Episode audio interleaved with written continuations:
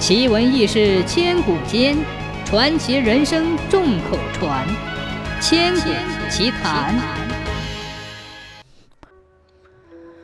朱元璋做了皇帝，传下旨来重修泰山，想把原来岱顶上的小小赵贞观改建成碧霞元君祠，要修得金碧辉煌、宏伟壮观，全部用青砖铜瓦。工程这么大，山又高，路又陡，砖又沉，瓦又重，全靠肩挑人抬。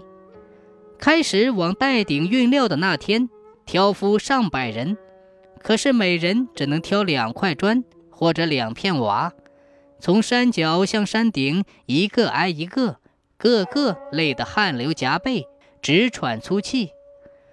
到了十八盘，抬头一看，盘道直上直下。腿软目眩，大家放下扁担，想歇歇腿儿，喘口气。这时，山榜上传来山歌声，那歌声悠悠自得。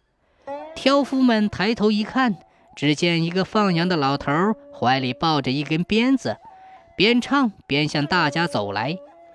他身后还跟着一群白云似的山羊，也都悠然自得地啃着草。那放羊的老头走到盘道旁，歪着头瞧瞧扁担，又打量打量挑夫们的可怜样子，哈哈大笑起来。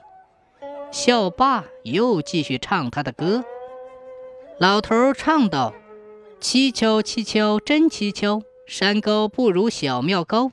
两条腿的喘粗气，四条腿的尽逍遥。”挑夫们一听，气得眼睛红了。有的说：“哼，咱累成这个样子，这老头还骂我们呢。”有的人跳起来想上前抓住老头讲理，可是，一转眼，放羊的老头无影无踪了。再看山榜，那群白云似的山羊也不见了。众人觉得出奇，凑在一起琢磨那四句歌谣很有意思。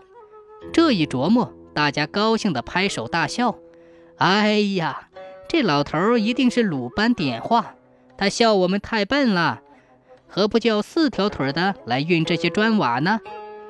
于是大家扔下扁担，赶了羊群，叫一个羊背上驮一块砖瓦，一人赶上上百只羊，从山下到山顶，又快又稳当，两天功夫就把砖瓦运完了。